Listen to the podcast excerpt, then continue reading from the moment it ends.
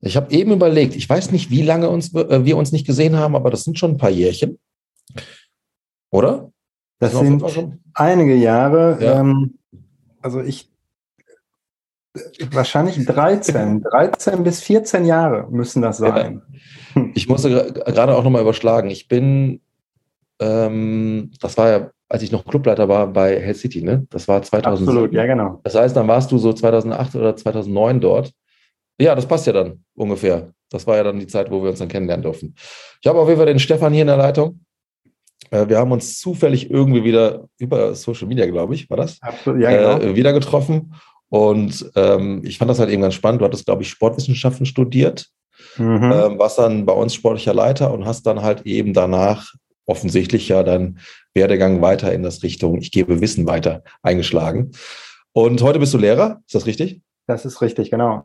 Und du hattest mir da von dem einen oder anderen erzählt, was dich gerade so beschäftigt. Und das fand ich total faszinierend, ähm, weil ich auch so ein bisschen natürlich argwöhnlich die letzten zweieinhalb Jahre, drei Jahre beobachtet habe, vor allen Dingen, was es mit den Menschen macht. Es geht gar nicht um die Tatsache an sich, was da die Menschheit so ausgebremst hat, äh, ausgebremst hat sondern was das jetzt nachhaltig mit uns macht, vor allen Dingen halt eben mit denen, die vielleicht noch nicht so im Leben stehen, eben den kleinen Würmern, die du mit unter, äh, unter deine Fittiche hast. Willst du uns mal mitnehmen, was so dein Alltag ist. Also stell dich erstmal ganz kurz vor, wer bist du, wo lebst du? Ich sehe auf jeden Fall da oben dein, äh, äh, wie, wie, nennt sich das Ding nochmal? Klimaanlage. Klimaanlage. Ich habe erst gedacht, du wärst im Urlaub, aber das ist in Deutschland auf deinem Dachstuhl. Richtig, Darf man das genau. alles verraten hier? Das ist, ja, ja. sehr intim. Ne? Nimm uns einmal mit, bitte.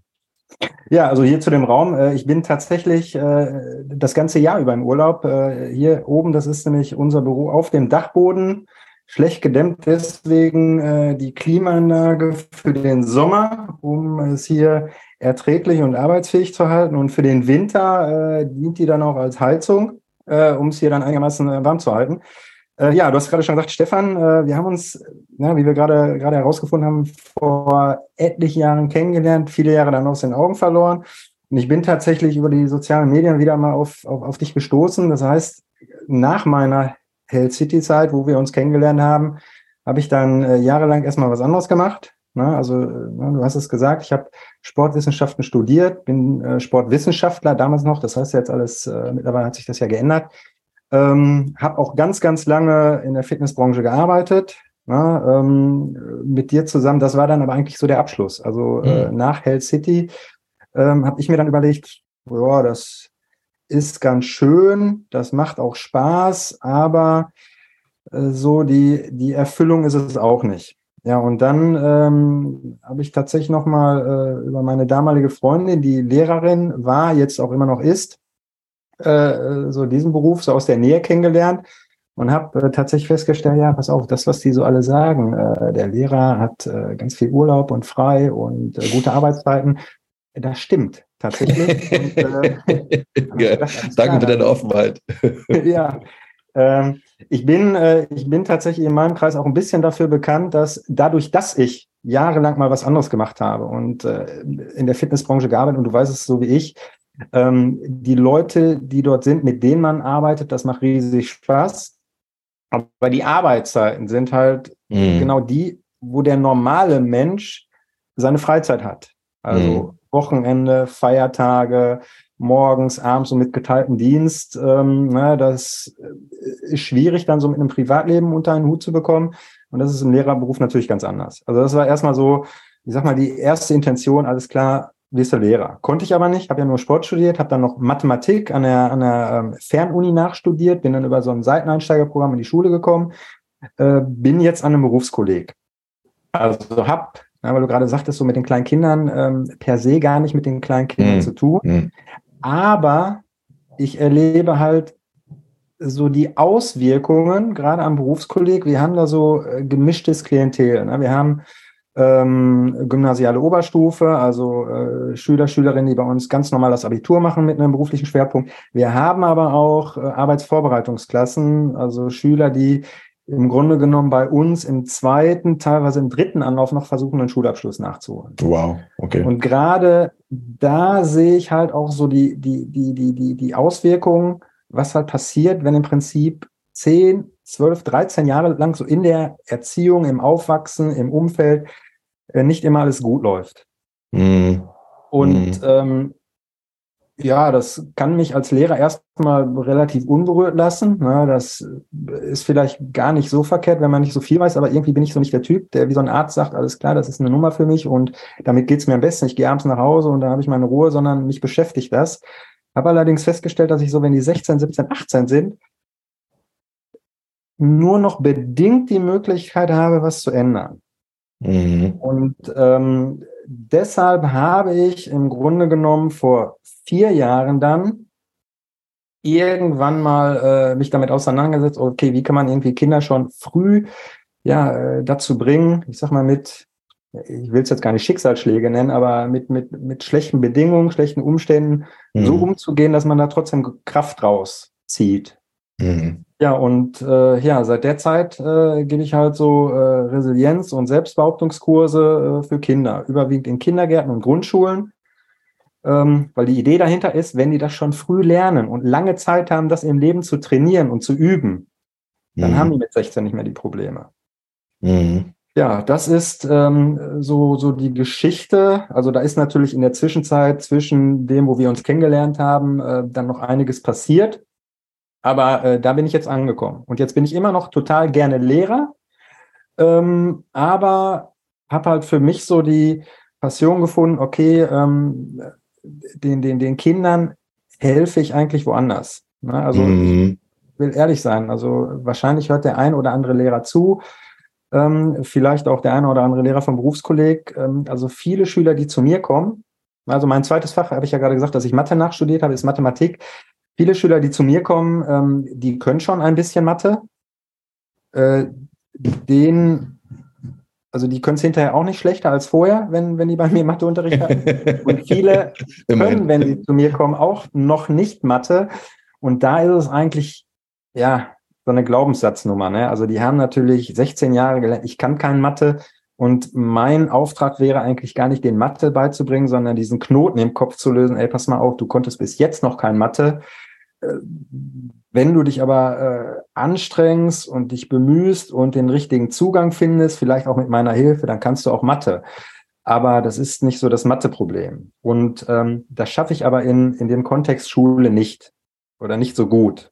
Und deswegen mhm. halt die Idee, machen nebenbei noch was. Auch so für mich als, als Ausgleich, als, ähm, ja, als, als Therapie vielleicht. Mhm. Finde ich total spannend. Ähm, ich weiß gar nicht, inwieweit du über mich Bescheid weißt. Ich bin ja auch einer von diesen Kindern. Ja, ich. Mit diesem äh, Schicksalsschlag. Ich habe ein paar Podcasts. Ja, und viele Sachen habe ich erst quasi in meiner ersten Burnout-Zeit, also es gab keine zweite zum Glück, aber in der äh, Burnout-Zeit erstmal verstehen dürfen. Und ich habe dann auch erkannt, dass es ähm, ähm, viel davon tatsächlich in der Kindheit, die ich da für mich, ich will jetzt nicht immer weil das sind, vielleicht schaltet der eine oder andere schon direkt im Kopf ab, aber jetzt fangen die schon wieder an mit dieser Kindheitsnummer und ja. eine schlechte Kind. Darum geht es gar nicht. Aber wie du schon sagst, ne, gewisse Dinge lernen wir schon relativ früh und stellen sie dann gar nicht mehr in Frage. Und dann durfte ich halt für mich feststellen, fuck, stimmt, ich habe gewisse Glaubenssätze halt eben auch. Ich bin, Stra Spra was Sprachen betrifft, total dumm, habe ich mir immer gesagt. Oder ich bin grundsätzlich dumm. Ja, und das habe ich dann halt, also das ist halt das, was ich so vermittelt bekommen habe, ja, in meiner schwierigen, ähm, ich werde jetzt Erwachsenenphase, also wie ich da jetzt mit den, mit den Umständen erwachsen wurde. Aber das durfte ich dann halt irgendwann erkennen, nee, das ist gar nicht so. Das ist jetzt nur die Wahrnehmung, die ich dann auch irgendwann selber geglaubt habe. ja, und das durfte ich dann erst mit 30 dann irgendwann kippen. Also hätte ich aber viel früher kippen hätte können. War das jetzt ein gutes Deutsch? Nein, zum Glück bist du kein Deutschlehrer. Oh, Für mich als Mathelehrer total super. okay. Deswegen finde ich das sehr, sehr spannend, dass du sagst, und das auch erkennst, dann, dann muss man einfach viel früher hebeln. Und vielleicht noch eine Anekdote, die muss ich erzählen. Ich bin ja, ich habe die 13 Jahre zweimal gemacht und die erste war das halt eben so, die erste 13. Ich hatte eigentlich die Abi-Zulassung, ich hatte aber zu viele Defizite. Ja, das war eine ganz, ganz, ganz, ganz schwierige Zeit in meinem Leben. Und es gab auch nur zwei Leute, die davon wissen, äh, wussten, zumindest in der, in der Schule. Und da sagte halt einer zu, von den Jungs, geh doch einfach mal zu den Lehrern und erzähl, was bei dir zu Hause eigentlich abgeht. Und ich bin mir ziemlich sicher, sicher du kriegst dann einen Punkt mehr, es fehlt da ein Punkt, damit ein Defizit gelöscht wird. Und dann wäre ich halt äh, in der ersten 13 schon durchs Abi oder ins Abi reingekommen. Und ich, ich konnte das nicht. Ich konnte keinem erzählen, was bei mir abgeht. Und ich, ich hatte auch so den Eindruck, dass der ein oder andere Lehrer mich auch sehr, sehr nervig empfunden hat. ich war halt komplett durch. ja, aber hätte ich da zumindest verstanden, ähm, öffne dich doch auch mal oder nimm dir auch mal eine Hilfe, auch wenn sie dir nicht unbedingt angeboten wird, aber schaff dir mal die Räume. Vielleicht reicht dir dann auch jemand die Hand. Dann wäre das eine ganz andere Nummer gewesen. Das hat mich auch so ein bisschen traumatisiert, muss ich zu sagen, äh, zugeben. Ne? Ähm, hätte ich mal drauf gehört, dann hätte ich vielleicht eine, eine, positive Erfahrung schon relativ früh gemacht, aber ich habe dann beschlossen, ich mache das nicht, ich halte es einfach, halte es einfach für mich. Es war aber, glaube ich, offensichtlich erstmal in dem Moment dienlich, aber ich hätte es mir jetzt gewünscht, dass ich es anders gemacht hätte. Und das ist vielleicht auch, ähm, weil ich bin mir ziemlich sicher, der ein oder andere Lehrer wäre auch offen dafür gewesen.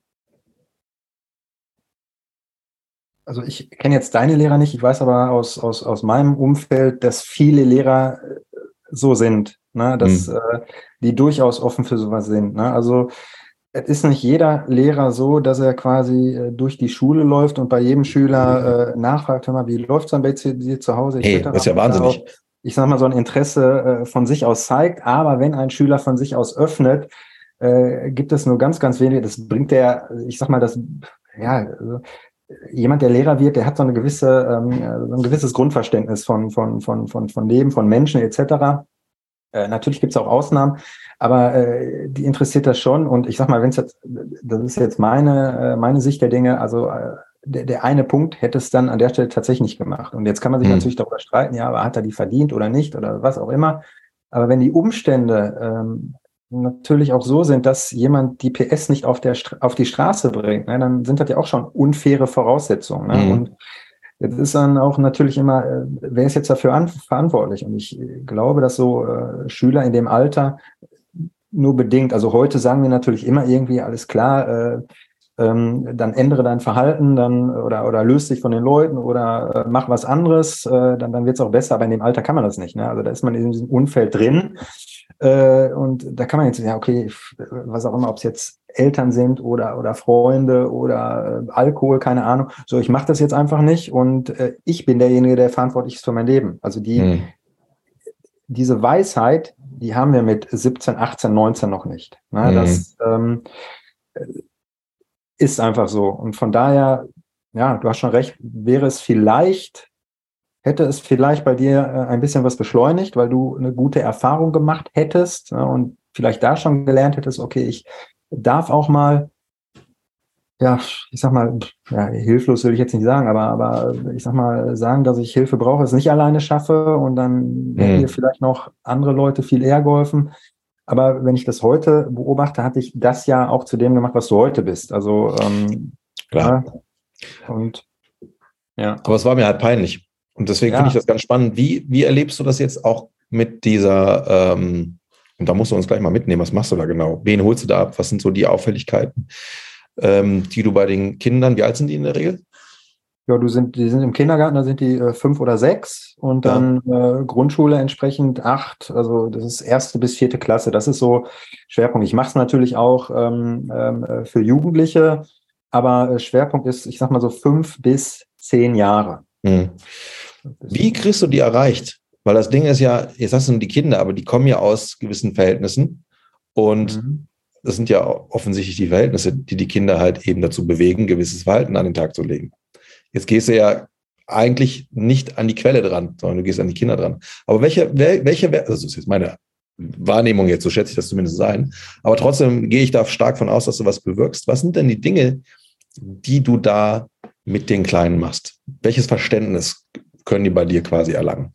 Du, das ist ähm, das, was du jetzt gerade ansprichst, ist genau richtig, womit ich, womit ich mich jetzt, also ich mache das jetzt seit drei Jahren und die ersten Jahre habe ich es dann auch immer erstmal so durchgezogen und jetzt komme ich gerade an so einen Punkt, wo ich auch feststelle, okay, die, die Kinder sind das eine, ähm, aber wesentlicher ist halt auch das Umfeld, ich sag mal in dem Punkt natürlich die Eltern, komme ich gleich mhm. noch zu. Also was die Kinder letztendlich ähm, in, in den Kursen lernen, ist ganz einfach ähm, ne, eine gewisse Selbstbehauptung, eine gewisse Resilienz. Ne, mir passiert was Dummes, äh, äh stört mich nicht, äh, ich mache mein Ding.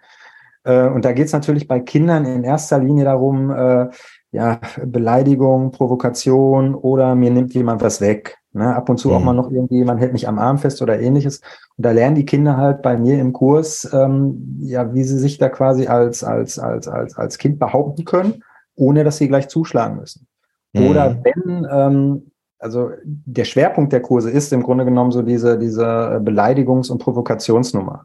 Ne? Also das ist genau der Grund, wo ich mir als Lehrer am Berufskolleg gedacht habe, das kann ja so nicht sein. Also wenn ich in diesen Arbeitsvorbereitungsklassen, da sind die 16, 17, 18, wie gesagt, äh, ähm, schwere Vergangenheit, äh, Umfeld, die haben per se erstmal schon ganz anderen Umgangston. Ne? Mhm. Wenn die Schauer, ne? miteinander sprechen, äh, da denke ich immer so, boah, alles klar, ey, da hat jetzt bei uns früher schon eine Schlägerei gegeben. Das ist für die erstmal normal. Da gibt's noch keine Schlägerei an der Stelle. Nichtsdestotrotz sind die auch relativ schnell auf 180. Das heißt, wenn da mal einer was Falsches sagt, ist keiner in der Lage, sich umzudrehen und wegzugehen und sich zu denken, ist mir doch egal, was er sagt, sondern die müssen immer noch einen oben draufsetzen. Die müssen immer das letzte, mhm. immer, immer, immer das letzte. Sehr reaktiv. Wort. Absolut, total. Da ist keiner in der Lage, so alles klar, pass auf, wenn ich jetzt einfach mal ruhig bin, dann ist, ist der Konflikt hier beendet. Geht nicht.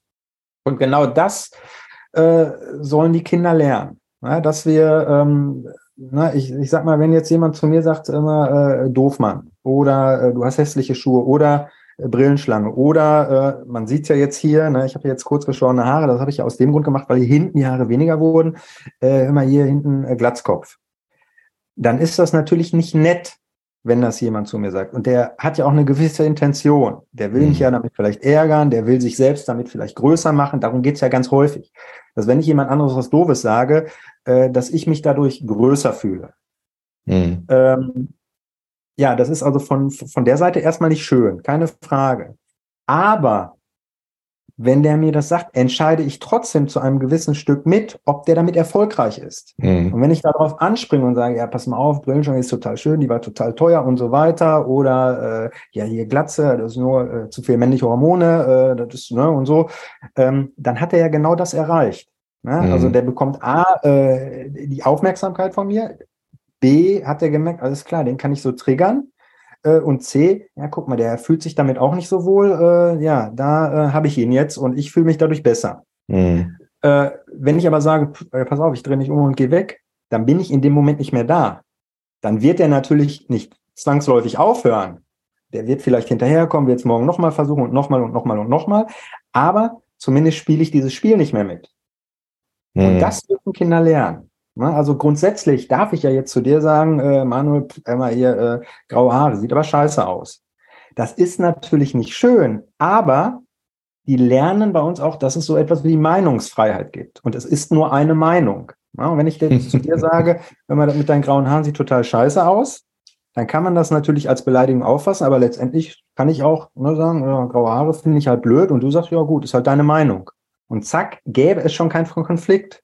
Mhm. Und das ja, das ist eigentlich das aller, aller, aller, aller Wichtigste, was die äh, Kinder lernen dürfen. Und je früher die das lernen, umso einfacher wird es, das immer und immer. Und dann sind wir an dem Punkt, ne, du bist selbst Sportler, so wie ich. Ja, ähm, hast du jetzt äh, einmal eine Übung gemacht, kannst du die nicht, hast du die zweimal gemacht, nicht erst wenn du die äh, hundertmal, tausendmal, ne, dann äh, hast du es drauf. Und das ist in mhm. dem Fall genau. Problem ist jetzt nur wieder, dass die Kinder Eltern haben. Und, äh, also, das ist zum Glück kein Problem. Manchmal, bitte, ja, das, äh, Dass die Eltern haben, ist kein Problem, aber vielleicht, wie die drauf sind. aber ganz häufig ist das ja dann so, dass äh, das Kind dann nach Hause kommt, ja, und dann hat er mich wieder geärgert und so. Und dann sagen die Eltern, ja, du darfst dir auch nicht alles gefallen lassen. Mhm. Und dann sagen die Eltern genau das, ja, was die Kinder dann am nächsten Tag umsetzen und dann setzen die nochmal einen drauf. Mhm. Ähm, also Problem in Anführungsstrichen natürlich überspitzt. Natürlich ist es schön, dass Kinder Eltern haben, aber äh, dass Eltern halt auch manchmal so das Gefühl haben, ja, die Kinder dürfen sich halt nicht alles gefallen lassen. Sie projizieren quasi dann eigentlich ihre Wahrnehmung auf die Kinder, ne? Richtig. Also von wegen, genau. ne? Ja. Na, mach nicht den Derry mit mir. Genau. Ja, und es macht da an der Stelle, um das noch kurz auszuführen, dann äh, äh, ist es für die Kinder halt auch total spannend. Also ich sage da nicht einfach nur bleib ruhig, sondern es geht ja da auch um Neudeutsch Mindset, also wie die Kinder darüber denken. Mhm. Ich kann jetzt natürlich äh, ruhig bleiben und weggehen und denke so, ah, jetzt hat er mich aber beleidigt, äh, das finde ich jetzt total doof, ich hätte mich eigentlich wehren sollen, aber ich war da im Kurs beim Stefan und der hat gesagt, ich soll das nicht machen, oder ich fühle mich nicht gut dabei. Dann fühle ich mich schlecht.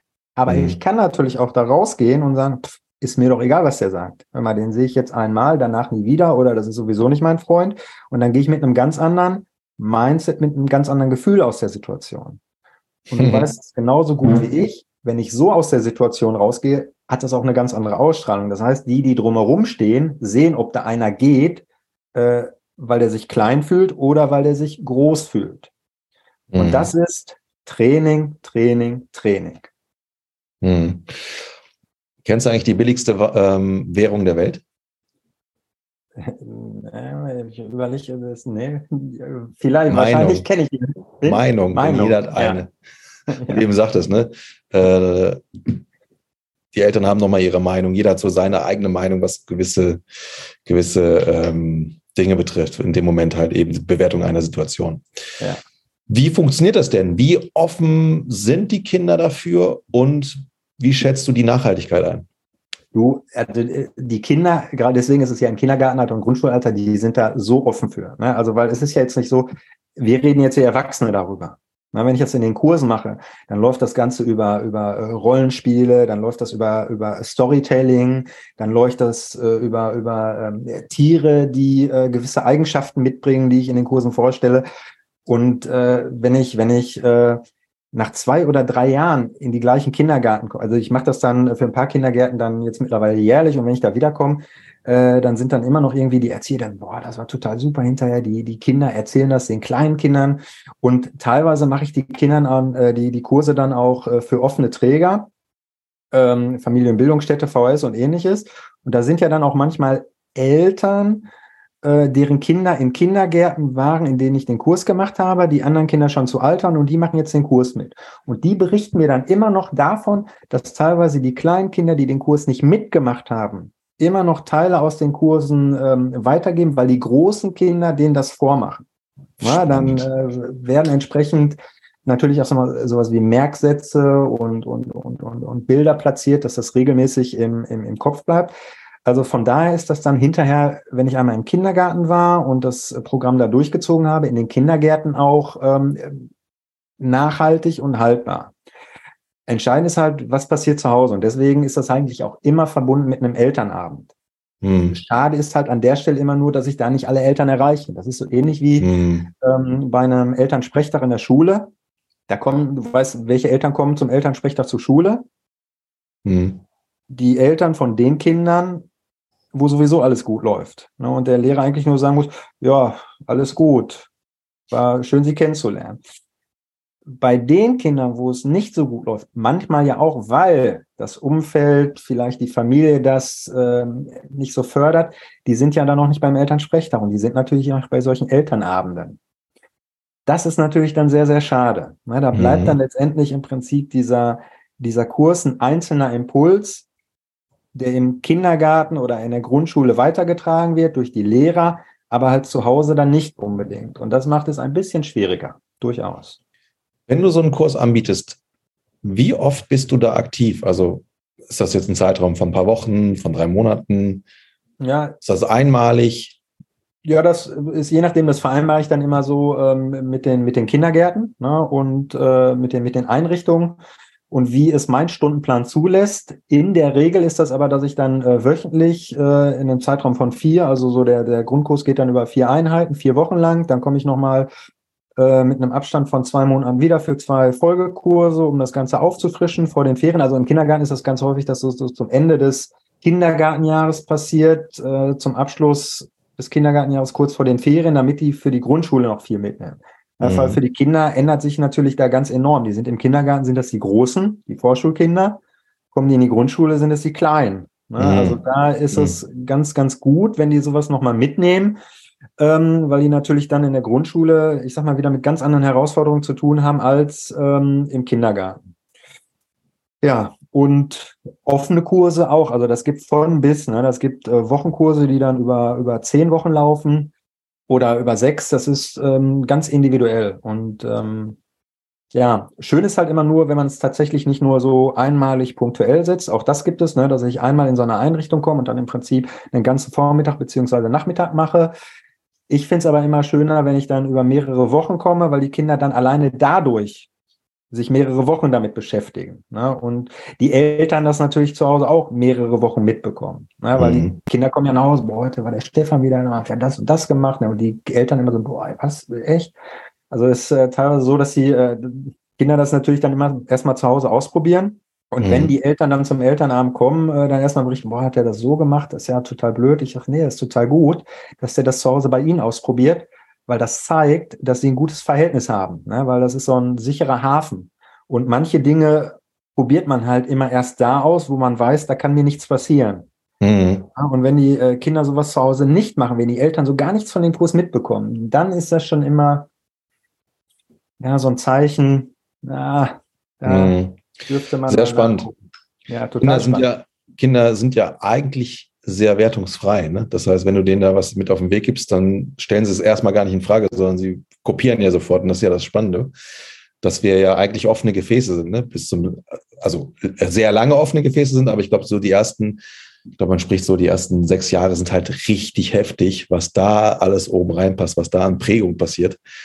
Deswegen finde ich das auch super spannend, dass du da auch ansetzt, weil ich glaube halt auch, das ist auch etwas, da bin ich auch manchmal sehr, sehr abstrakt. Mein Thema ist ja ein ganz anderes, ja, wenn ich jetzt so rumnörde mit Biomechanik und Atmung und sowas dergleichen. Aber ich glaube halt auch gerade, der Körper ist ja ein Manifest deiner Entscheidung im Leben. Und diese Entscheidungen sind ja nicht immer unbedingt alle proaktiv. Sie sind ja auch sehr destruktiv, autodestruktiv teilweise. Also du, du machst dich kaputt, ohne du weißt, dass du dich kaputt machst. Äh, das kommt nochmal on top dazu. Und gerade, gerade die Phase, wo dann ganz viel ins Unterbewusstsein eingepflanzt wird, weil wir haben ja, wenn ich jetzt so an die Zeit mal denke, vom ersten bis zum vierten Lebensjahr, haben wir ja nicht wirklich Bewusstsein. Keiner von uns kann sich am ersten, äh, an den ersten Geburtstag erinnern, an den zweiten auch nicht, an den dritten auch nicht, vielleicht noch an den vierten, glaube ich, aber auch nicht dran. Also ich jeden Fall nicht. Und da passiert ja schon so viel, das ist ja auch mitunter Kindergartenzeit, ne? da passiert so viel, was dann hinterher unsere, unser Bewusstsein ausmacht, was unsere Glaubenssätze ausmacht. Wenn du jetzt dahergehst und mal was Neues da reinstreust, losgelöst von dem, was die Kinder sonst so kennenlernen in ihrem Leben, dann, dann gibst du ihnen ja auch, und wenn es nur ein Glaubenssatz ist, der kann ja ein ganzes Leben quasi nachhaltig verändern, dann schaffst du auch für den Erwachsenen, der daraus ähm, resultiert, irgendwann ja auch eine ganz andere Basis. Und das finde ich halt so wertvoll. Ich finde halt, man muss bei den Kindern ansetzen. Dafür muss man aber selber natürlich als Erwachsener gewisse Dinge verstehen, damit man es überhaupt mal weitergeben kann. und deswegen mache ich ja auch gewisse Dinge, aber ich finde es halt und das wird mir jetzt nochmal bewusster, jetzt wo wir so sprechen, die Zukunft liegt eigentlich nicht zwingend alleine im Bildungssystem, sondern davor. Ja. Also, also da in die, in die Kleinen wirklich investieren. Ne? Also das, was du äh, gerade mit den, du hast das gerade schon mal gesagt, äh, mit den Glaubenssätzen, äh, die, die du aus deiner Kindheit mitnimmst, ist ja genau, das ist genau der Punkt. Also ähm, wir als Erwachsene ähm, entwickeln ja nur noch schwer neue Glaubenssätze. Ne? Wir sind ja eher so an dem Punkt, dass wir äh, immer probieren, irgendwie Glaubenssätze aufzulösen, ne? die uns hindern. Mhm. Ne? Quasi wie so ein Gummi an uns. Ja, ja, genau. So bescheuert ne? eigentlich, ne? Ja, das ist stimmt. Also, also ich kenne eigentlich so viele Menschen, die dabei sind, Glaubenssätze ja. aufzulösen. Ja. Und das ist, glaube ich, auch so spannend. Bis zum sechsten Lebensjahr, ich sage jetzt mal irgendwelche Zahlen, ob das so, ob man das so stehen lassen kann, weiß ich nicht. Wir bauen unsere Glaubenssätze und darauf, auf dieses Fundament, bauen wir dann eigentlich unsere Persönlichkeit auf. Und dann merken wir aber irgendwann, ab einem gewissen Zeitpunkt im Alter, fuck, das irgendwie passt das nicht, kann gar nicht hoch genug bauen, weil die Basis scheiße ist. Ja, genau. Und dann genau. sind wir dabei, die ganze Zeit irgendwie das wieder aufzulösen. Und das ist krass, was da draußen passiert. Wir lösen alle irgendwelche Glaubenssätze auf, wo wir merken, die sind einfach scheiße. Und wo sind die platziert worden?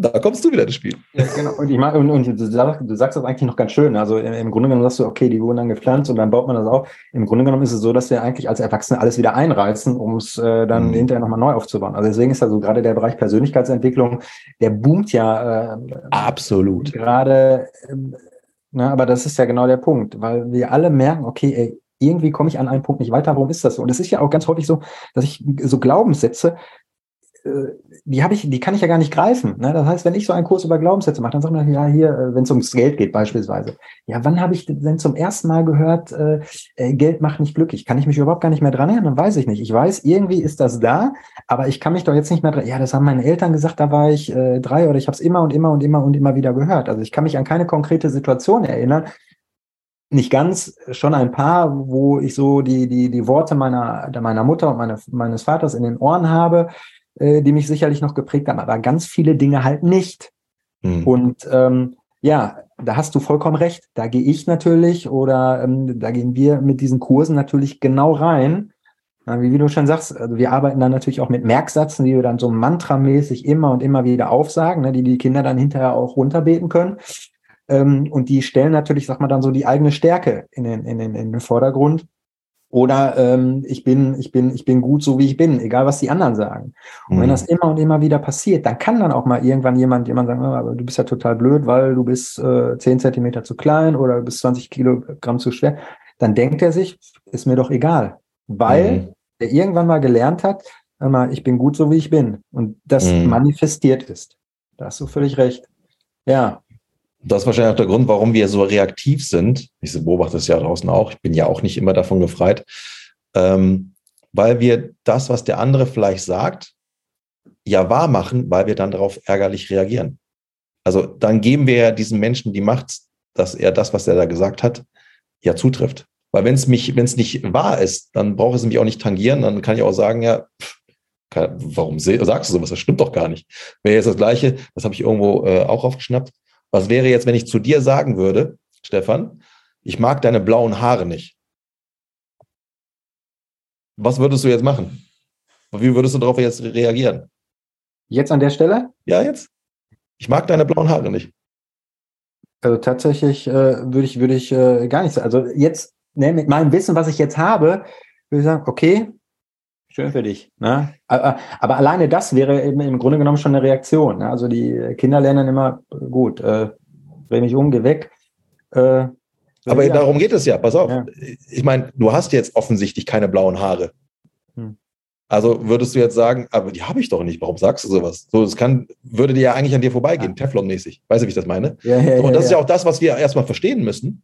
Ist ja egal, was du sagst. Mir, mir gefällt deine Nase nicht äh, ja, ist doch deine Wahrnehmung, was habe ich damit zu tun? Oder äh, ich finde, was halt, so, erstmal ist ja Wertung immer unterschiedlich und in dem Moment, wo ich ja dem anderen auch nicht dieses Gewicht gebe, diese Gravitas, das passt jetzt wieder zum Podcast, ja. dann, dann ist es nicht wahr. Also genauso wie es nicht wahr ist, dass du keine blauen Haare hast. So, dann da kann es mir völlig am Arsch vorbeigehen. Aber das müssen wir gerade wir Erwachsenen auch wieder lernen. Und ich finde es sehr, sehr spannend, dass genau diese Königsdisziplin, was wir als Erwachsene schon nicht hinkriegen, weil wir schon so eingefahren sind, dass du das an den Kindern, äh, dass du das mit den Kindern trainierst oder ihnen zumindest die Werkzeuge gibst. Finde ich geil. Finde ich richtig. Spannend ist, spannend mhm. ist jetzt vor allen Dingen auch, äh, jetzt überlege ich gerade, ähm, ob du, äh, ob du vielleicht als, als äh, Mauro doch schon mal bei mir im Kurs gesessen hast, weil das ist nämlich auch so ein, ein Art, äh, den ich äh, da auch durchnehme, ne? dass die Kinder, also äh, wenn jetzt hier mal was sagen, ne? also du sagst es jetzt mit den blauen Haaren, ich habe jetzt gerade tatsächlich gestutzt, ob das jetzt nur ein Beispiel war, aber nee, ich habe die blauen Haare nicht dass ich die Kinder äh, genau nochmal, ist es wahr? Ja, wenn die das für sich beantworten können, nein. Ja. dann ist es auch nicht so richtig, richtig, Ja, eben, dann ist es völlig gleichgültig. Ne? Anders, äh, das Beispiel so in den Kursen ist natürlich immer, äh, das ist, ist Gott sei Dank noch nicht so in den Kindergartenkursen, auch noch nicht so in der Grundschule, wenn es dann mit Jugendlichen, dann ist so das böse H-Wort. Ich weiß jetzt gar nicht, ob ich das im Podcast sagen darf oder. Du darfst ja alles sagen. Kannst du sowas wegmachen? Ja, das böse H-Wort ist Hurensohn. Ne? Also, wobei ich jetzt. Der Klassiker, oder?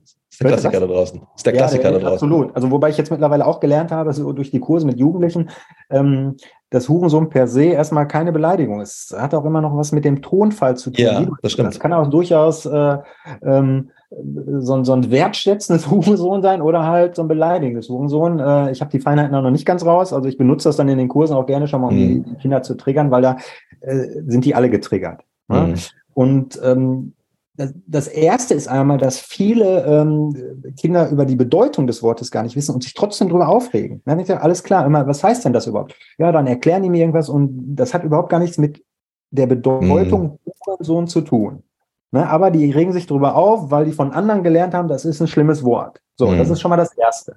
Ich sage, ja, pass auf, wenn du gar nicht weißt, also musst du ja nicht. Das Zweite ist dann erst einmal, ähm, wenn die über die Bedeutung wissen, Hurensohn, dann kann man ja konkret fragen, stimmt das denn? Dann sagen die, nee, ja, alles klar. Dann ist der Punkt an der Stelle, das, was du gerade schon sagtest, äh, ja schon, schon erledigt. Alles klar, stimmt nicht. Also ist das äh, äh, auch nicht wichtig, was da mhm. irgendeiner sagt. Ne? Und, und, und das Dritte ist dann natürlich immer, weißt du, wenn dann einer Hurensohn hat ja dann noch eine weitere Bedeutung, dann sind ja mal ganz viele, ja, der beleidigt meine Mutter. Mhm. Ne? Dann bin ich halt in, in, in so einem Kurs dann auch immer an dem Punkt, dass ich sage, ja, pass auf, beleidigt der deine Mutter? Ja, klar, der sagt doch Hurensohn. Der sagt doch, ja, macht er das? Ist denn deine Mama da und hört das? Nee, der sagt das ja zu mir, meine Mama sitzt ja zu Hause. Ja, pass auf, dann hat er deine Mama schon mal nicht beleidigt, sondern der versucht dich zu ärgern. Der versucht dich zu triggern. Deine Mama hat das überhaupt gar nicht mitbekommen. Die ist nicht beleidigt deswegen, weil die weiß das gar nicht. Ne? Wenn mhm. du das nicht erzählst, weiß sie das gar nicht. Sondern du bist jetzt in der Stelle, also, ja, der darf das aber nicht sagen. Ja klar, darf der das nicht sagen, aber ähm, es ist ja nicht richtig, was er sagt. Von daher bist du derjenige, der entscheidet, ob das eine Beleidigung wird oder nicht.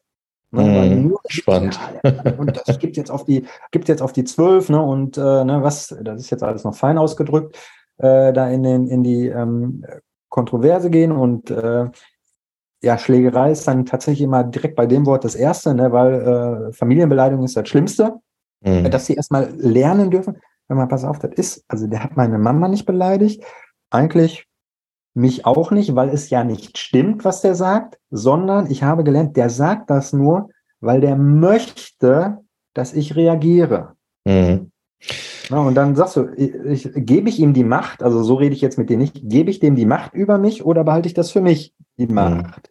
Mhm. Na, und dann arbeiten wir da noch mit ein paar Bildern, äh, um das noch ein bisschen anschaulich zu machen. Und dann ist das so das Ziel. Und da erreiche ich dann durchaus auch schon mal, ich sag mal, wenn ich das so in den Unterricht bei mir einbaue, in diesen Maßnahmenklassen, Arbeitsvorbereitung, schon mal den einen oder anderen, der zumindest anfängt, darüber nachzudenken. Ja, pass auf, mhm. alles klar, wenn ich das nächste Mal mit, weil die fragen dann auch, Herr Hübner, was machen Sie denn, wenn Sie auf der Straße jemand anspricht mit Hurensohn? Mhm. Ich sage, überlege ich, kenne ich den? Nö. Stimmt das? Nö. Gehe ich weiter. Mhm. Äh, können Sie doch nicht machen? Doch, kann ich machen. Ne? Ja. Einfach mal eine andere, eine andere Realität einfach vorstellen, weil das ist natürlich, das stelle ich mir sehr schwierig vor für die, für die Kleinen. Wenn die natürlich auch in so einem mm, Umfeld sind, da ja. denke ich natürlich auch an die Eltern und dann grundsätzlich vielleicht auch die Familie oder auch dieser ganze Wirkungskreis dieses Familie, dieser Familie. Da wirst du halt nur das haben. Und die lernen das natürlich auch und das wird ein Teil deren Persönlichkeit. Ne? Aber die sind halt eben offen, die kleinen Scheißer.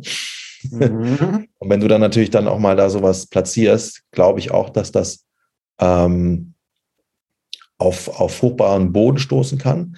Aber ich denke auch gleichzeitig, man müsste doch eigentlich da immer wieder in die gleiche Kerbe reinhauen. Also eigentlich müsstest du mit deinen, mit den Inhalten, die du da vermittelst, das müssten eigentlich dann auch in dem Fall die Kindergärtnerinnen und Kindergärtner ähm, mit aufschnappen, damit arbeiten, vielleicht auch die Pädagogen in der Schule. Ich weiß nicht, wie weit da jetzt Zeit ist dafür. Das weiß ich nicht. Oder vielleicht sollte man auch sowas irgendwie gerade in den, in den Schulformen oder Systemen, wo es halt ein bisschen rüppiger äh, von, oder nee, bei Grundschulen haben wir ja keine Einteilung, Grundschule ist Grundschule.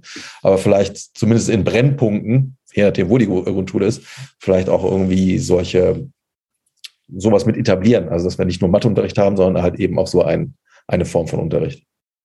Oder? Ja, Was meinst du? Das wäre eine, das wäre eine super Idee. Gibt es vereinzelt auch schon. Also ich meine, es gibt äh, schon viele Schulen, wo dann auch Schulen äh, Stunden ausgelagert sind mit Sozialtraining. Ich meine, der Name ist jetzt irgendwie nicht sexy, aber das ist ja egal. Ne? Da geht schon irgendwie darum, dass die äh, Jugendlichen lernen, mit, wie gehe ich miteinander um, damit es halt nicht immer eskaliert. Mhm. Ähm, auf der anderen Seite ist aber auch schon viel geholfen. Also gerade so in den Kursen ist natürlich eigentlich auch für mich immer Voraussetzung, dass jemand aus der Einrichtung mit dabei ist in dem Kurs also A, natürlich äh, grundsätzlich, weil ich bin erstmal eine fremde Person. Ähm, und ich passe die Kinder natürlich in den Kursen auch schon mal an, ne, weil da geht es natürlich dann auch in einem Element darum, okay, was mache ich, wenn mich jemand anfasst? Ähm, und dann ist es natürlich immer schön, da ist dann jemand aus der Einrichtung mit dabei, wenn die äh, Kinder so, ja, aber da war der Stefan, der hat mich angefasst und so, dass die äh, Erzieher dann sagen können, ja, das war so und so in dem Kurs, ne, um da schon mal. Ähm, aber was heißt jetzt etwas du? So an den Arm quasi, so, du spielst ja, jetzt so einen, natürlich. so Richtig, äh, genau. Also da geht es jetzt, jetzt an die Wäsche. Ja, ja, genau. Ja. Ne, also solche Sachen, ne? Das ist. Mhm. Äh, ist dann quasi auch nur stellvertretend für viele andere Dinge, die auch noch passieren können, aber irgendwo müssen sie das ja lernen. Ne? Und das ist ja nur mhm. eine Situation, ob jetzt, äh, ich sag mal, jemand am Arm festhält oder mich jemand umarmt oder äh, jemand an den Popo fasst. Äh, da geht's, also ich sag mal, vom Prinzip immer um das Gleiche, ne? dass das nicht passieren soll. Ne? Und dass Kinder das äh, durch ihr Verhalten auch deutlich machen. Ob das jetzt immer funktioniert, bei Erwachsenen, die älter sind, natürlich nicht, aber nichtdestotrotz können die deutlich machen, schon mal eine Grenze setzen, das funktioniert so nicht. Mhm. Und ganz häufig lernen Kinder dann auch, wenn die das überhaupt erst einmal machen, dann klappt das auch, ne? weil viele Kinder das gar nicht lernen, ne? sondern, oh, alles klar, das gehört sich so, muss so sein.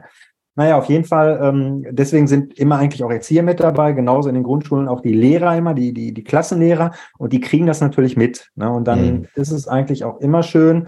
Das ist auch so meine Idee, die ich noch ein bisschen weiterentwickle, dass ich halt passend zu diesem Kurs, zu diesem Format dann auch für die, für die Pädagogen immer noch auch, ähm, ich sag mal, einen Workshop, ein Seminar anbiete, dass sie die Möglichkeit haben, und das muss dann noch nicht mal eine einzelne Stunde sein. Also ich sag mal, so Dinge zu beobachten, äh, kann man ja irgendwie im Fachunterricht. Ne? Also da kriege ich ja auch mit, ob ich sag mal jetzt bei mir im Matheunterricht äh, äh, quasi äh, der Matthias, der ähm, Carla immer irgendwie den Bleistift wegnimmt. Ne? Und mhm. das kann ich ja dann durchaus auch im Unterricht thematisieren, wenn die Kinder quasi vorher eigentlich wissen, wie ich damit umgehen kann oder ähm, wie sich der Matthias verhalten kann, dass das gar nicht erst passiert, also dass er das nicht macht. Ne? Mhm. Und da brauche ich jetzt keinen extra Unterricht für, sondern das spreche ich an, alles klar, pass auf, du weißt ja eigentlich so und so, ah, alles klar. Weil oft ist es halt einfach auch so, dass äh, Kinder natürlich noch mehr als wir Erwachsene, weil wir manchmal ja schon darüber nachdenken, bevor wir Dinge machen, Kinder aber oft so aus dem Effekt handeln und äh, hinterher, jo, hast recht, wollte ich eigentlich gar nicht. Ne? Und wenn die halt immer wieder darauf aufmerksam mm, gemacht werden, dass die in der Situation auch hätten anders reagieren können oder anders handeln können, dann ist es ähm, immer und immer und immer und immer wieder. Und nach dem 120. Mal macht er das nicht mehr. Ne? Das ähm, ist natürlich dann aufwendig, weil wir natürlich auch, ich sag mal, gegen ähm, viele Jahre ähm, ja, Sozialisation, Erziehung, Entwicklung, wie auch immer wir das nennen wollen, arbeiten. Mhm. Ne, weil mhm. wir das quasi jahrelang ja immer anders gemacht haben. Und dann darf man das immer und immer und immer wiederholen. Auch ein Bestandteil des Kurses, ne, dass Kinder auch lernen, alles klar, wenn ich ein Ziel habe, dann verfolge ich das. Wenn das beim ersten mhm. Mal nicht klappt, mache ich es noch ein zweites und ein drittes und ein viertes Mal. Mhm. Mega spannend. Ich musste gerade ähm, an die Sachen denken ähm, oder an du hast gesagt, wenn die Kinder nach Hause kommen, dann sagen die Eltern so, dass sie das nicht gefallen. Ich hatte tatsächlich mal vor seit langem, mich bestimmt gefühlt seit zehn Jahren oder so, naja, wahrscheinlich nicht, da war ich bei einem Kumpel und hatte der ähm, RTL 2 laufen. Das sind ja schon so einschlägige Sendungen, da haben wir uns einfach mal auf blöd irgendwas angeguckt und dann hattest du Kontext, äh, das war Hamburg, so Ecke Reeperbahn und so. und dann hattest du auch so ein paar Jungs, die mit Kindern gearbeitet haben. Ne, so Selbstverteidigung, sowas, lass dir nicht alles gefallen. Oder dann gab es auch die Fraktion, dass dann quasi auch den kleinen Kindern Mädels dann beigebracht worden äh, ist, so von wegen, ähm, du hast einen Wert. Und es ging halt darum, dass die Mädels dann nicht irgendwie direkt nachrücken, dann Thema Prostitution, dass sie dann da ne, sich einreihen, später, wenn die dann irgendwie 18 sind, äh, was das Gewerbe betrifft. Was ich aber ganz spannend fand, durch dieses Glaubenssatzgedöns, lass dir nicht alles gefallen. Und der Trainer war da offensichtlich auch so drauf der hatte zwar auch einen positiven pädagogischen, ähm, ähm, also der hat die Sache schon konstruktiv ernst genommen, so von wegen, hier, wenn dich einer irgendwie blöd anmacht oder so, hau nicht drauf, komm zu mir. Wir regeln mhm. das dann zusammen. Ne? Ähm, aber ich fand das ganz spannend, dass dann halt eben in diesem sozial schwachen Kontext gerne Sportarten gemacht werden, die mit Schlagen zu tun haben. Also Kampfsport, Boxen und und und. Und das ist, fand ich halt total krass, dass dann das, was da passiert ist, mindset-technisch, dann sich sogar daraus ähm, oder darin mündet, was für eine Sportart ich mache. Wird nicht immer so sein, ja. Ähm, das werden auch, das wird auch losgelöst davon sein. Aber ich glaube, dass das schon so eine Auffälligkeit ist. So, ich muss mich jetzt quasi physisch behaupten und jetzt muss ich quasi auch da so ein bisschen dieses, äh, das Werkzeug dazu äh, zu kennen. Und dann hatten sie auch irgendwie so ein paar Nachwuchsboxer ähm, da interviewt, die waren ja irgendwie 15, 16, so, so ja, du musst jetzt aus dieser, äh, die, aus der Straße rauskämpfen und sowas dergleichen. Und das finde ich halt auch wieder so bemerkenswert. Das, was wir dann hinterher als Erwachsene machen, hat schon ganz früh angefangen. Selbst bei Sportart. mhm. Ergibt das Sinn, was ich sage? Äh, total, weil ähm, also bei diese, dieser Nummer mit den Sportarten, also hat natürlich zwei Effekte. Also zum einen kann man natürlich mal sagen, alles klar, wenn die jetzt, ich sag mal, in einen Sportverein gehen, einen klassischen Sportverein, in einen klassischen Boxverein, gibt's ja auch. Oder ich äh, nehme mal meine Nichte, äh, die geht zum Taekwondo. Die ist jetzt sieben. Ähm, äh, bei, bei den Boxvereinen kann es natürlich sagen, alles klar, äh, ich habe da eine gewisse äh, ja, äh, Aggressivität in mir oder ich muss was rauslassen. Das kann ich beim Boxen natürlich ganz gut machen. Also beim normalen Boxtraining, aber natürlich dann auch beim Sparring oder vielleicht den Boxkampf dann hinterher auch. Ähm, wobei ich jetzt auch gelernt habe, also die richtig guten Boxer sind natürlich nicht immer die, äh, die einfach nur draufhauen, sondern die, die ähm, das Ganze taktisch machen, ne? die auch den Kopf einsetzen. Ja, klar. Ähm, aber da geht es vielleicht in erster Linie alles gleich los. Aber was natürlich da auch hintersteckt, ist natürlich, dass die, äh, ich sag mal, über diese Sportart eine gewisse, ähm, eine gewisse Wahrnehmung für ihren Körper entwickeln und sagen, alles klar, ich kann, wenn ich wollte, könnte ich mich mhm. verteidigen. Ne? Und Darum geht es ja auch mal, eigentlich beim Kampfsport. Ja, Genau. Ja. Und wenn die gut gelenkt werden, also ich sag mal, wenn die jetzt in einem guten Verein sind, gute Trainer haben, die legen da auch den Schwerpunkt drauf. Ne? Das heißt, ich habe ähm, ähm, aus der Stadt, wo ich vorher kam, äh, so, so eine Kampfkunstschule gehabt, äh, der war darauf spezialisiert. Ne? Also der, der hat die Kinder gar nicht ausgebildet, damit die hinterher auf Wettkämpfe und Turniere gehen, sondern dann ging es wirklich um, um diese Selbstbehauptung und Resilienz ne? und hat das dann über diesen körperlichen Weg gemacht.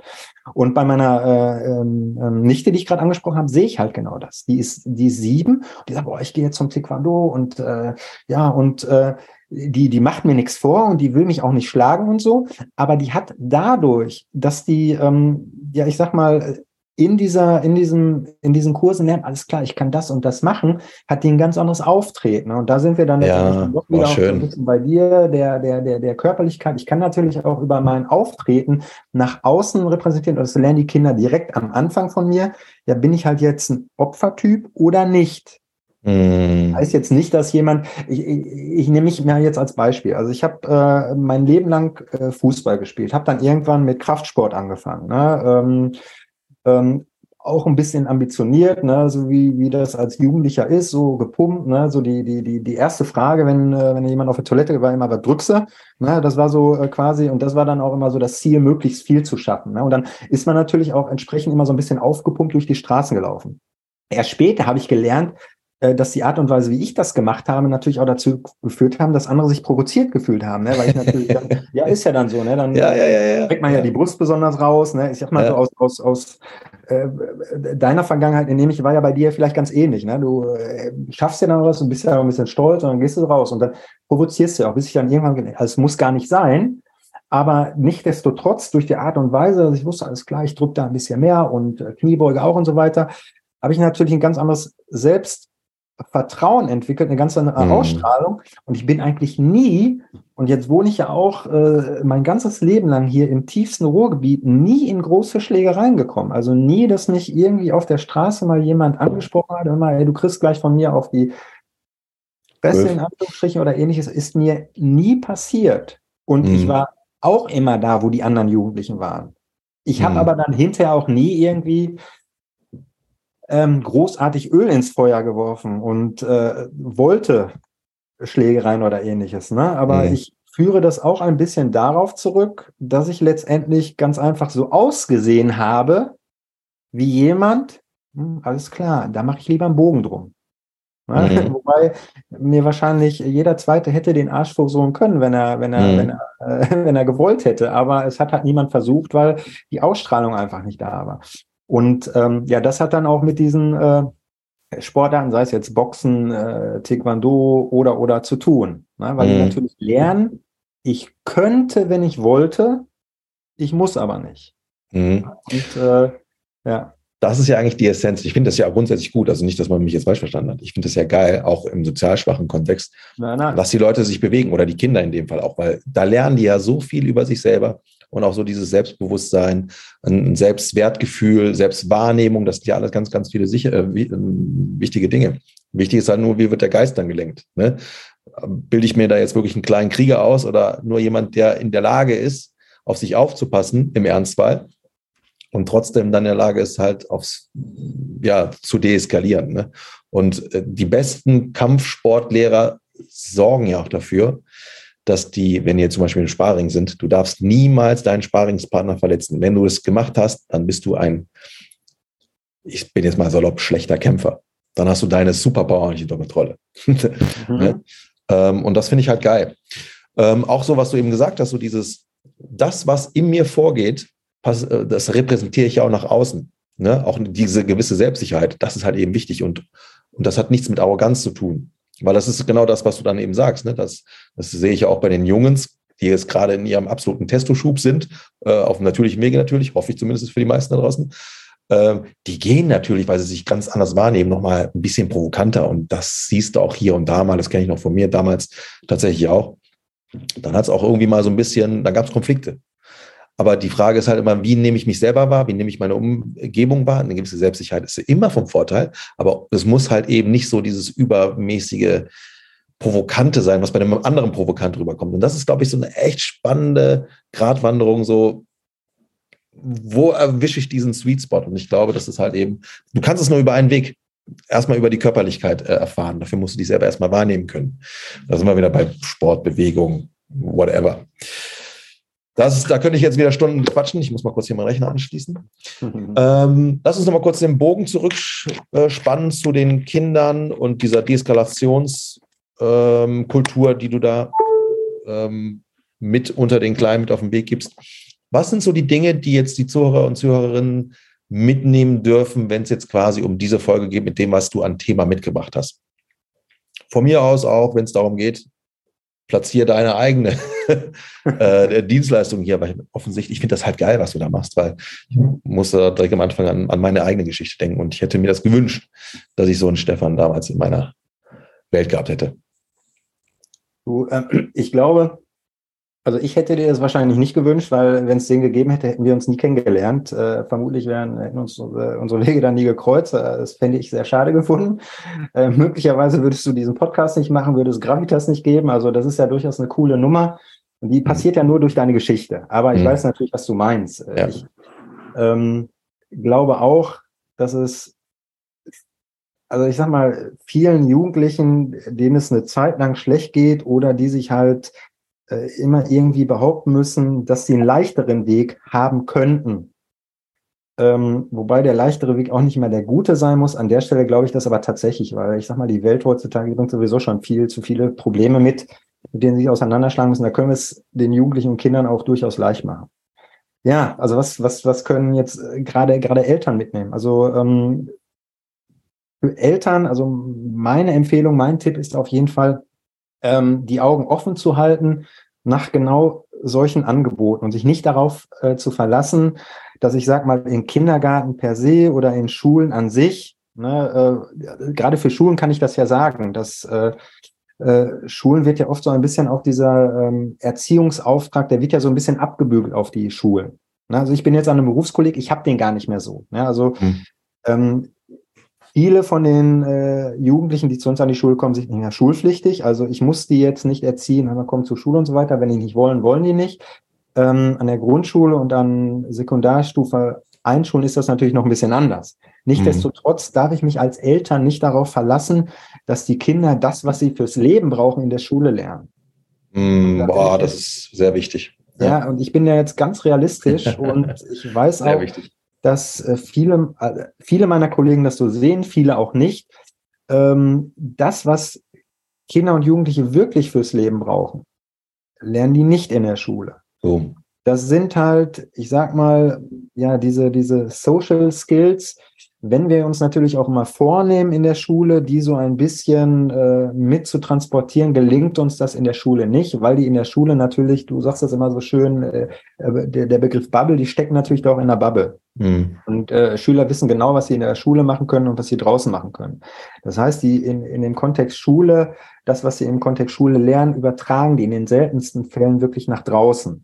Mhm. Von daher ist es sinnvoll, wenn Eltern halt die Augen offen halten, okay, wo können meine Kinder lernen, mit Schwierigkeiten, mit Problemen äh, umzugehen, ne? Stichwort Resilienz, äh, dass sie resilienter werden. Dann kann nämlich in der Schule auch mal sein, alles klar, ich habe da ne, äh, vielleicht die eine oder andere fünf geschrieben und kann das aber auch einschätzen für mich, dass das meinen Wert als Mensch nicht ähm, äh, schmälert, nur weil ich ne, in, in, Mathe schlecht stehe. Ja, ja, ja. Also ist ja, ähm, und das lernen aber Kinder in der Schule in der Regel nicht, weil Schule ist ne, auch trotz vieler guter Ansätze, die mittlerweile kommen, immer ein Ort ist, äh, wo Kinder auf Fehler aufmerksam gemacht werden und selten auf ihre Stärken. Die hm. Grundschulen Boah. nehme ich jetzt nochmal aus, ne, weil da wird immer noch mal so ein bisschen anders geguckt, voll, aber da ist dann letztendlich in der vierten Klasse auch schon, ist das jetzt äh, eine Gymnasialempfehlung oder nicht? Also es geht immer so ein bisschen darum, äh, ja, also die, die Stärken der Kinder zu fördern und das müssen Eltern im Prinzip, wenn sie es alleine zu Hause nicht hinbekommen, ähm, ja, dafür sorgen, dass Kinder das irgendwie schaffen. Sportvereine, Angebote wie, wie, wie unsere Angebote sind da natürlich ähm, passend. Ähm, ja, und dann das als Eltern einfach nur immer weitertragen, weitertragen, weitertragen. Und dann als mhm. Eltern durchaus auch mal ähm, in Kauf nehmen, oh, das habe ich aber jetzt auch immer irgendwie ganz anders gemacht. Ich müsste mich mhm. vielleicht auch mal verändern. Ne? Stichwort mhm. auf diesen Nummer, äh, Kinder kommen nach Hause und sagen, ja, ich habe jetzt gelernt, ich drehe mich um und gehe weg. Und die Eltern sagen, ja, nee, pass auf, darfst doch nicht weggehen, du musst doch da zurück und du musst mhm. doch, ne, das ähm, kann in manchen Situationen natürlich heilsam sein, aber in vielen Situationen ist es einfach schön, wenn sich einer umdreht und weggeht und der Konflikt quasi schon behoben ist, bevor er überhaupt entsteht. Und dann ist stark derjenige, der es geschafft hat, Voll. ist mir doch egal, wegzugehen. Mhm. Und das ähm, lernen Kinder aber in der Schule nicht von alleine. Also das Setting Schule gibt das so nicht her. Mhm, ja. Spannend. Mhm. Ja, da ist jetzt zum Glück noch äh, zum, zum Ende hier noch was rausgehauen. Da bin ich zu 100% bei dir. Und ich glaube auch viele von den Zuhörern und Zuhörerinnen definitiv auch. Ähm, das heißt, Bildung ist auf jeden Fall die größte Verantwortung, die wir als Gesellschaft haben, sage ich jetzt mal. Also nicht nur die Eltern, sondern als Gesellschaft. Und ich glaube, damit können wir auf jeden Fall viel, viel, viel, viel hebeln für die Zukunft. Also ich hoffe, äh, lieber Zuhörer, lieber Zuhörer, du wurdest jetzt hier inspiriert und vielleicht auch bestärkt in gewissen Dingen und ähm, lass uns da zusammen mit diesem Mindset die Zukunft verändern, weil ich glaube, das können wir. Und das machen wir durch die Kinder. in dem Sinne, wenn du noch was Letztes sagen möchtest, hau raus, ansonsten machen wir den Sack zu. Ja gut, was ich jetzt natürlich in meinem äh, Plädoyer gerade noch vergessen habe, also wenn ja. äh, sich jetzt deine Zuhörer gerne an mich wenden wollen, äh, geht es ganz einfach. Äh, also ich baue mit meiner Frau gerade eine Internetseite auf. Ich weiß nicht, ob die schon steht, äh, wenn das hier ausgesendet wird, aber wenn Interesse besteht, ähm, mit mir in Kontakt zu treten, geht das ganz einfach über stefan.diestarkmacher.de. Ne? Also die starkmacher.de wird dann auch unsere zukünftige Seite. Und dann sind wir halt im Prinzip eine Anlaufstelle von vielen möglichen, von denen ich mhm. gerade angesprochen habe, ne? die halt schon irgendwie schauen, dass wir ähm, Kinder und Familien auffangen und dabei unterstützen, ja im Prinzip, ich sag mal, äh, gut ins Leben zu kommen. Mega. Ja. Danke nochmal für den kleinen Hinweis. Danke, dass du ähm, die Zeit uns geschenkt hast, darüber zu sprechen, uns zu, ähm, zu anzuregen, da mal ein paar äh, oder da mal, mal uns reinzuführen, was die kleinen Würmer betrifft. Ansonsten einen schönen Tag noch. Liebe Grüße, ciao, ciao.